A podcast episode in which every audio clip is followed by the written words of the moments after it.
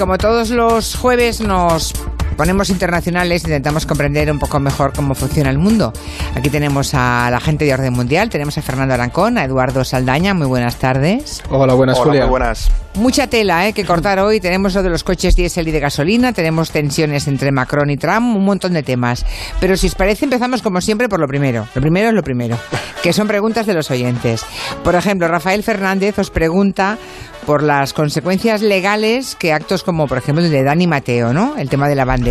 En otros países hay mucha curiosidad por saber qué ocurriría, ¿no? Eh, aquí ha habido polémica y entonces quieren saber si un sketch cómico de este tipo hecho con cualquier otra bandera, pues qué tipo de mm, reacción legal, si la hubiera, ocasionarían. ¿Qué os parece? Pues lo cierto es que en, en muchos países de nuestro entorno eh, sí que está eh, penado de distinta forma el delito básicamente de, pues, de injurias eh, a, la, a la- a la bandera o a distintos símbolos eh, del Estado, ¿no? el, ultraje. Por ejemplo, en Francia, Alemania, Italia o Portugal existen eh, delitos bastante similares al que tenemos aquí en España en el artículo 543 del Código Penal, bueno, que abarcan un poco desde multas económicas a unos meses o incluso hasta dos años de cárcel, ¿no? Obstante, también hay que decir que la mayoría de estos casos y de estas eh, tipificaciones están orientadas a evitar un, lo que viene siendo un ultraje con, con dolo, es decir, con, con mala baba, por así decirlo, no tanto a perseguir el, el hecho en sí, ¿no? También hay eh, muchos casos en los que se, se argumenta o se escuda bajo la, la libertad de expresión, como se ha intentado argumentar aquí. Por ejemplo, pero también hay algunos mitos, por ejemplo, en, hay países de, de, bueno, occidentales como Bélgica, el Reino Unido o Estados Unidos, donde básicamente puedes hacer lo que te plazca con la bandera porque se considera que está siempre amparado bajo la libertad de expresión. ¿no? En los casos de Estados Unidos, que a menudo se argumenta como ese respeto a la bandera casi súper blindado, pues no, precisamente No es verdad, en el caso eh, de... ya. hay libertad de expresión total con la bandera. Muy bien, pues o sea que tenemos modelos de, de un sentido y del contrario. Em, hay que pensar a quién queremos parecernos, ¿verdad? Es un poco la cosa. Durante la campaña de Bolsonaro se habló ah, mucho de la relación del candidato con la iglesia evangélica brasileña, ¿no? Como que había sido un enorme apoyo para él, que ahora tendrá que devolver de alguna manera. Pues bien, María, otra oyente, nos pide que contéis qué ocurre en América Latina con el evangelismo, que por lo visto va en aumento, ¿no? Pues de hecho la preocupación de nuestra seguidora no es una cuestión baladí, la verdad. Aunque no hay que generalizar, porque hay muchas iglesias evangélicas, sí es cierto que en América Latina empieza a haber una preocupación con las corrientes pentecostalistas, que el nombre también se las trae, Eh, porque cada vez son más los que están señalando que el crecimiento incesante del evangelicalismo en el continente tiene un vínculo muy estrecho con los movimientos conservado- conservadores. De hecho, en Brasil lo vimos claramente y est- está dándose en Argentina. Además, son grupos e individuos que han adaptado muy bien sus discursos a los medios o a la televisión. De hecho, hoy hemos traído un ejemplo para que escuchemos a un pastor chileno que y lo que dijo sobre todo durante un- su paso por un programa de televisión. ¿Recuerda usted cuándo conoció la religión evangélica? Y dentro del año 98. Pero Ya. antes de avanzar tengo que colocar, tengo un poco de frío en los pies, así que vamos a colocar una alfombra. Traje una alfombra que yo uso siempre en los programas donde voy. Este es, una, este es el trapo de inmundicia que hay que primero colocar acá porque para hacerlo un poquito más ameno el, el programa. Este es un trapo de inmundicia que siempre uso. Wow, yo creo que eso es una falta de respeto. No, no, al- no, no, este es, esto es una alfombra que yo uso, eh, la uso también para abrigar frente al Congreso Nacional, la coloco de alfombra, es un trapo de inmundicia que nosotros usamos. Bueno, de hecho tiene una inscripción que dice candidatos a la presidencia que están a favor de la agenda de la diversidad sexual. O sea, lo que hace ese pastor evangélico es sacar una bandera LGTB y pisotearla, entiendo, en la tele, ¿no? Exactamente, es decir, eh, muchos, bueno, la gran mayoría de estos movimientos, sobre todo el penta- pentecostalismo, tiene una agenda muy eh, antiderechos LGTB, no llega a ser machista, es ese pat- bueno, es machista, pero enmarcado todo dentro de un paternalismo. Pero el problema es que están teniendo éxito. Entonces, para entender este, este éxito hay que tener en cuenta dos factores. Uno, es el peso de que el peso de comunidad que tienen estas corrientes, que eso ha hecho que lleguen a esas clases más desfavorecidas, aquellos esos marginados de la globalización, Sí. y luego otro es el vínculo que han tenido con los movimientos conservadores y económicos de esos países, que lo que está ocurriendo es pues lo que hemos visto con Bolsonaro, que le han aupado el movimiento evangélico ha tenido bastante que ver. Lo que ocurre es que ahora tendrá que pagar el apoyo que le han dado, ¿no? De alguna manera veremos a qué, cómo- qué se le ocurre o qué habrán exigido a cambio del apoyo los evangelistas brasileños. Claro, es que de hecho el otro día estuvimos, estuvimos con un conocido eh, uruguayo que sabe bastante de política brasileña y nos contó que hay un riesgo y es con quién han pactado estos evangélicos en zonas como las favelas. Porque Claro. cuando tú no cumplas con lo que has pactado probablemente tengas problemas. Bueno, más preguntas. En Instagram, Álvaro pregunta lo siguiente. ¿Cómo se combinan los altos niveles de felicidad en países nórdicos con la tasa de suicidios alta, como por ejemplo en Finlandia? Interesante este- esta cuestión. Es verdad que es recurrente, ¿eh? porque países que se ponen como ejemplo de desarrollo, de buen nivel de formación, de estado del bienestar muy asentado y muy, ah, muy universal, en cambio tienen tasas de suicidio o de depresión altas. Pues sí, la verdad es que esta pregunta es súper interesante porque además de matices tiene muchísimos mitos, sobre todo en los suicidios y la depresión. Y luego veremos por qué. El índice de felicidad mundial que se elabora cada año viene a decir que Finlandia, Noruega, Dinamarca e Islandia son los cuatro países más felices del mundo. Y de hecho llevan varios años seguidos siéndolo. Y luego Suecia ya estaría el noveno. Y ya por curiosidad, España, por cierto, que está en el puesto 36 entre Malasia y Colombia. Pero, ¿por qué en estos países nórdicos se supone o dicen ser tan felices? A ver, esta es una fórmula de la felicidad que, bueno, primero hay que tener en cuenta que es bastante subjetivo porque cada uno entiende la felicidad pues como buenamente, buenamente quiere, ¿no? Pero eh, allí la felicidad se basa sobre todo en un sistema social muy proteccionista, que tiene un bienestar muy alto, como ya todos sabemos, en el que se entiende que debe ser la propia comunidad, incluyendo el Estado como un elemento dentro de la comunidad, lo que aporta ese bienestar. Eh, pero también es, es, un sistema muy, muy rígido y que siempre pende en un, en un, equilibrio muy fino, porque al final todos los elementos están como muy interrelacionados, ¿no? Eh, entonces, dentro de ese sistema se vive muy bien, pero que quien, por una razón u otra, acaba fuera de ese sistema, acaba totalmente marginado. Y eso lleva a muchos problemas. Porque, por ejemplo, aquí vienen los mitos. Eh, no es cierto que estos países tengan tasas elevadísimas de depresión. Esto, por ejemplo, solo ocurre en Finlandia y Suecia. Pero en países como Dinamarca o Islandia, las tasas de depresión son menores que las que tiene España, por ejemplo. Y Noruega está por debajo de la media europea. Y lo mismo pasa con el tema de los suicidios. No es cierto que estén disparados en los países nórdicos, porque de hecho están eh, bastante en línea con la media europea. Un país donde está disparado es Francia. Vale, vale. En Francia está disparado. Sí. Eh, eh, sin embargo, bueno, supongo que no, no, sé a quién interesa extender esa idea de que hay más suicidios en, en, en los países nórdicos, ¿no? No sé si por, por, atacar también el modelo social o para desautorizar que eso sea un modelo que trae la felicidad, pero desde luego es una, es un, una idea muy recurrente que se da por buena y decís que no lo es en absoluto, que está o, o, en la media o por debajo de la media. Sí, los datos no respaldan, vale. no respaldan eso. Los datos es lo que dicen y los datos en principio no son opinables. Las opiniones son otra cosa, ¿verdad? Bueno, pues dejamos ahí, solo han sido tres, tres toques a tres preguntas concretas de oyentes. Les recuerdo a cualquiera de ustedes que si quieren preguntar cualquier um, duda en el ámbito internacional, nos pueden dejar un WhatsApp en el 638-442-081 y la semana que viene, con mucho gusto, pues en, desde Orden Mundial les responden. Vamos al tema central de hoy. Hablemos de gases de efecto invernadero. En España, el 26% de los que se emiten proceden, pues eso, de los tubos de escape. O sea, del transporte. Y sobre todo de los vehículos privados. Claro, no es lo mismo un autobús que lleva a 50 o 20 personas que un coche que lleva a un solo individuo, ¿no? Bien, el 80% de la contaminación que se genera de esos gases de efecto invernadero, el 80% viene de los coches. Y es por eso que el gobierno pues, ha puesto en el punto de mira tanto a los vehículos con gasolina como con diésel, ¿no? En la lucha contra el cambio climático. Se va a prohibir su venta o prevé prohibir su venta, ¿no? Veremos qué ocurre. A partir del 2040 que, bueno, sí, parece que falte mucho, pero al final son 12 años, son 20, no, sí, no, son 22 años. Faltan, todavía queda, todavía faltan queda 22 años, aún queda 22 años, es bastante tiempo, ¿no? Hay, hay margen. Lo que ocurre es que eh, una medida como esta no sé si se ha tomado o no en otros países vecinos. La pregunta es qué está haciendo fuera de nuestras fronteras eh, la difer las diferentes administraciones para hacer frente a esta contaminación que va a acabar por ahogarnos, como sigamos de brazos cruzados. A ver, pues España, para, variar un poco, tampoco está siendo pionera en, este sentido. De hecho, eh, tampoco es excesivamente ambiciosa en las eh, metas que se ha propuesto el gobierno. A día de hoy, seis países europeos, y Escocia, que bueno, no es un, es un Estado europeo, pero también legisla por su cuenta, han anunciado ya distintas fechas en el que los eh, vehículos diésel y gasolina no van a poder seguir circulando.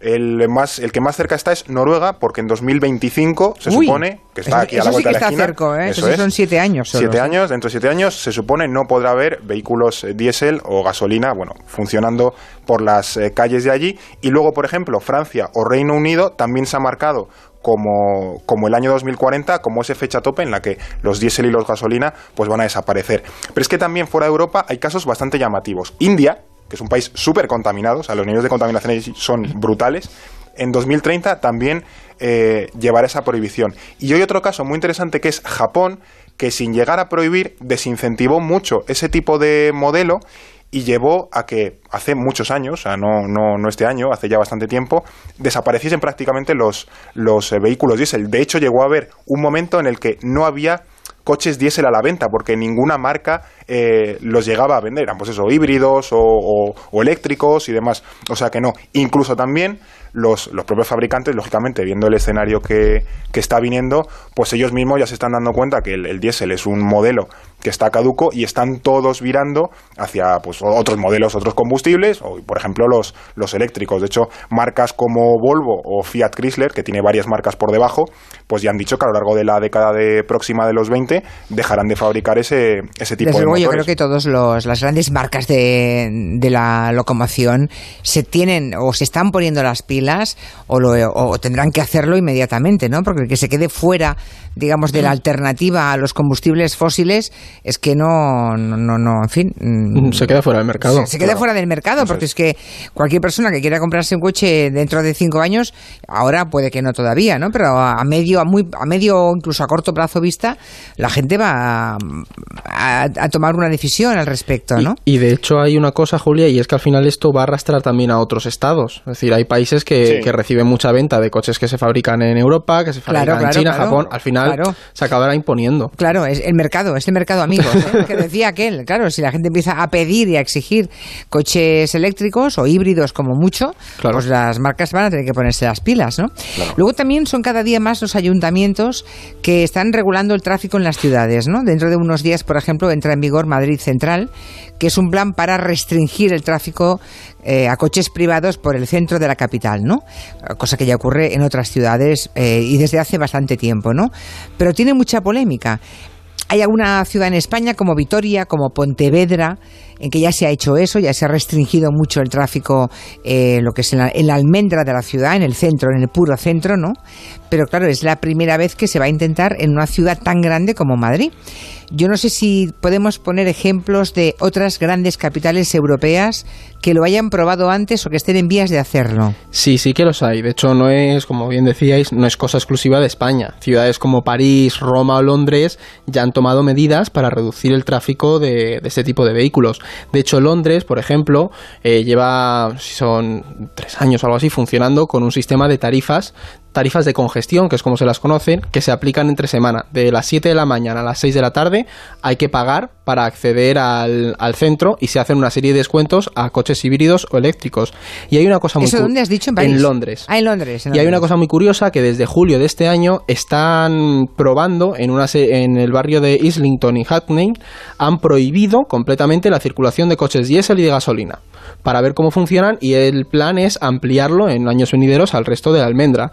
Por ejemplo, tenemos otro, es París, que es una ciudad en la que directamente los vehículos más contaminantes no pueden circular por la capital entre o sea, los días laborables entre las 8 de la mañana y las 8 de la noche. Pero aquí también creo que es importante señalar la verdad que tenemos que diferenciar entre lo que viene siendo una política de simplemente reducir el tráfico y la contaminación con la política de peatonalización de las ciudades, que es también un poco por donde está yendo Madrid. Por ejemplo, Bruselas es un caso muy interesante porque planea convertirse en una de las ciudades con eh, mayor espacio para los peatones de, Europa, aunque también es cierto que el, ejemplo de hoy, el, paradigma, es Copenhague. Cualquier persona que haya estado en Dinamarca alucinaría con que allí las bicis son lo más normal del mundo. De hecho, más de un tercio, un 36% de la población va al trabajo en bici. Sí, sí. Porque está lleno de vías ciclistas. Aquí no hay un tercio de la población que va, que va en bici, vamos, ni, ni queriendo, ¿no? Es que es eso, estamos, viendo, estamos viviendo ahora mismo un cambio en la concepción que tenemos de las ciudades. Se está pasando al modelo este que teníamos de tráfico de vehículos a una recuperación del espacio de los peatones. De hecho, hay un caso que quería remarcar aquí porque siempre nos centramos en Europa, pero Bogotá, eh, es una de las referencias en el fomento de las vías ciclistas y del uso de la bici como forma recreativa. Desde 1974 se celebran unos días conocidos como los ciclovías, algunos llaman ciclodías, pero bueno, es ciclovías, en los que se cierran algunas calles del centro del acceso a vehículos y la gente puede montar en bici y caminar libremente. Esto que ocurre que durante estos años ha hecho que esos eventos favorezcan las relaciones entre los habitantes y que se tome conciencia realmente de las necesidades de fomentar otras formas de disfrutar la ciudad. Eh, lo que pasa es que, claro, esto siempre, siempre provoca muchísima polémica, ¿no? Cualquier cambio en los modos eh, se encuentra siempre con muchísimas reticencias y luego pues se abren debates, ¿no? Muchos defienden pues que esta regulación tiene eh, consecuencias muy beneficiosas para la salud, no solamente por lo que respiramos, porque se contamine menos, también porque nos podamos mover mucho mejor por, por los centros de las grandes ciudades, ¿no? Pero luego está el que tiene la tienda ahí en la esquina y, claro, le, preocupa mm. el impacto económico, que diga, bueno, es que si me quitan los coches, me quitan los clientes, ¿no?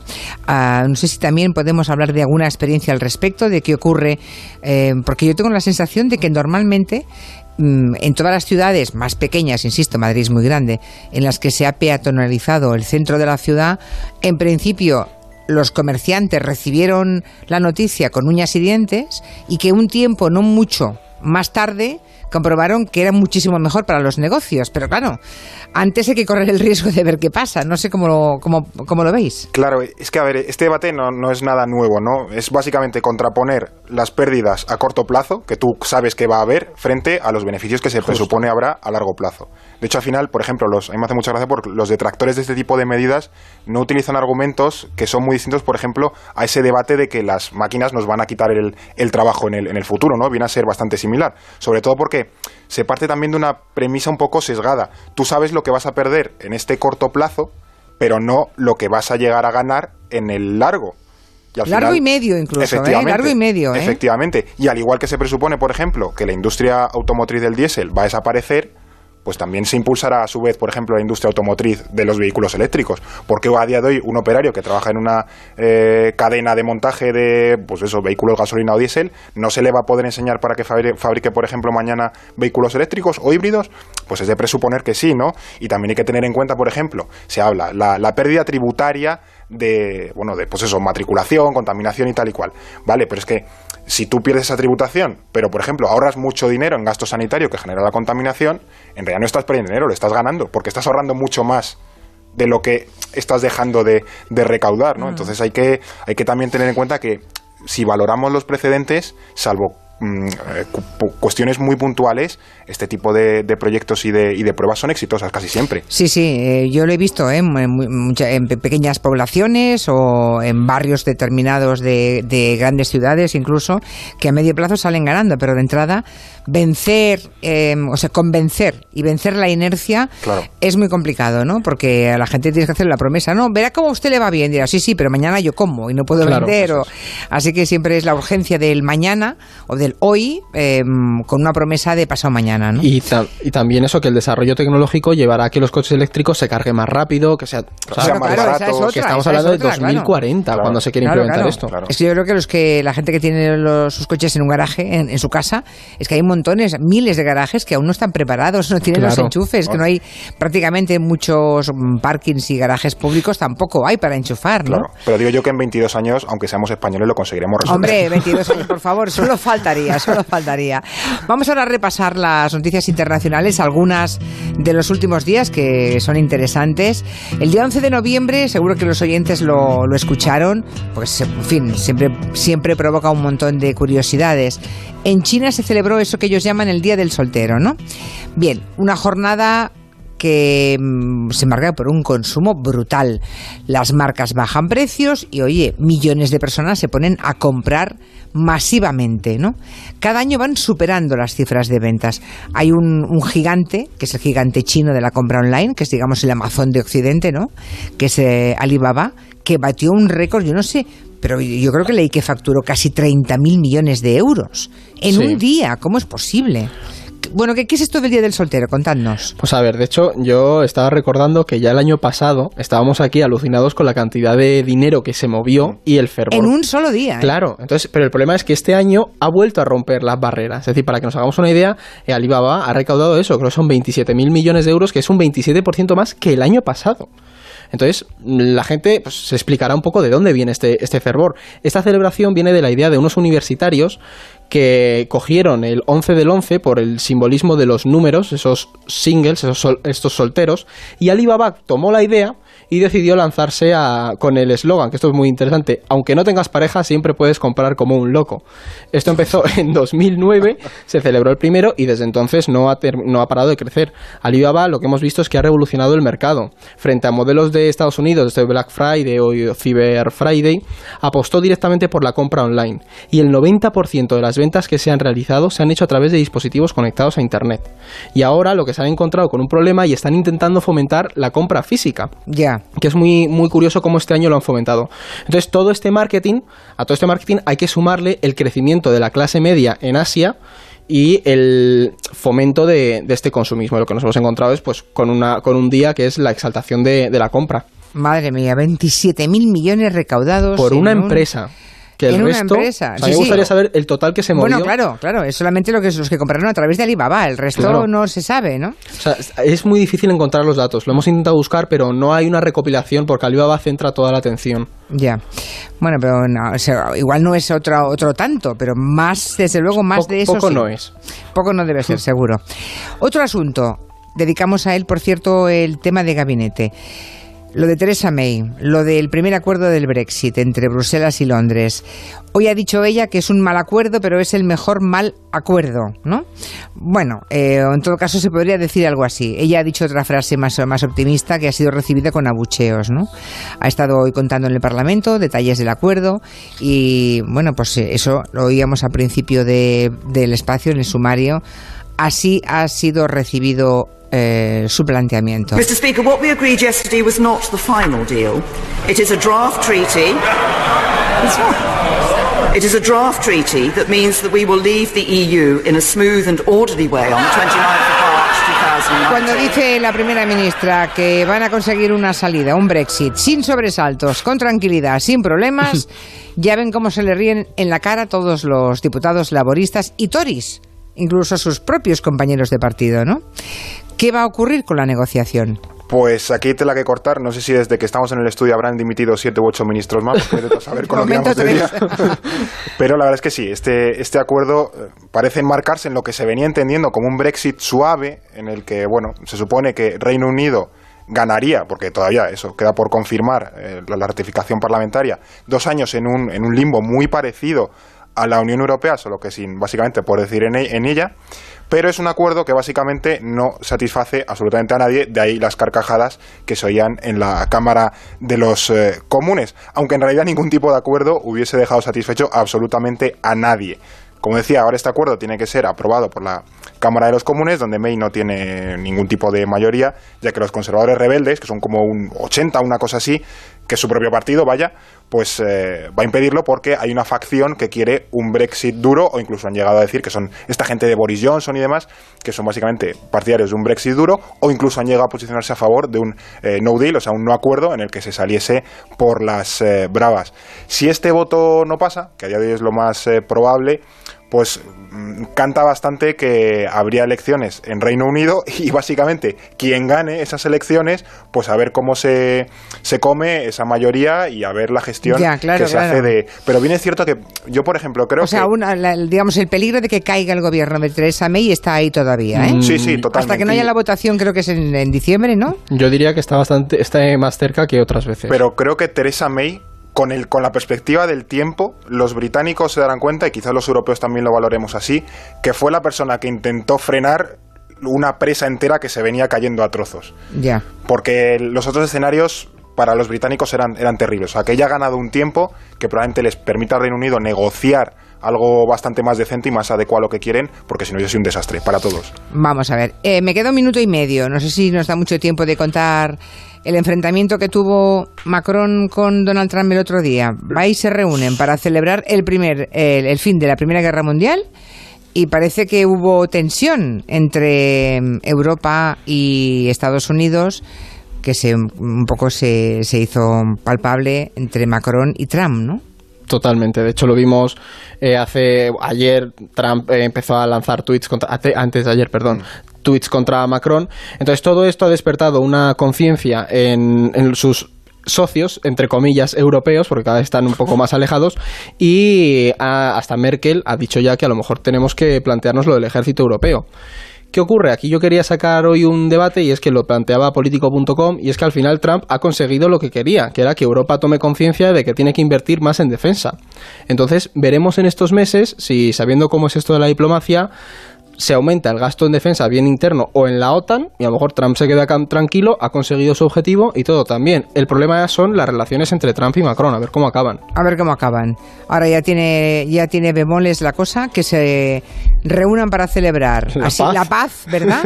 El fin de la Primera Guerra Mundial y acaben de esta manera. Es metafórico, eso sí. Ay Dios, bien, y muy elocuente.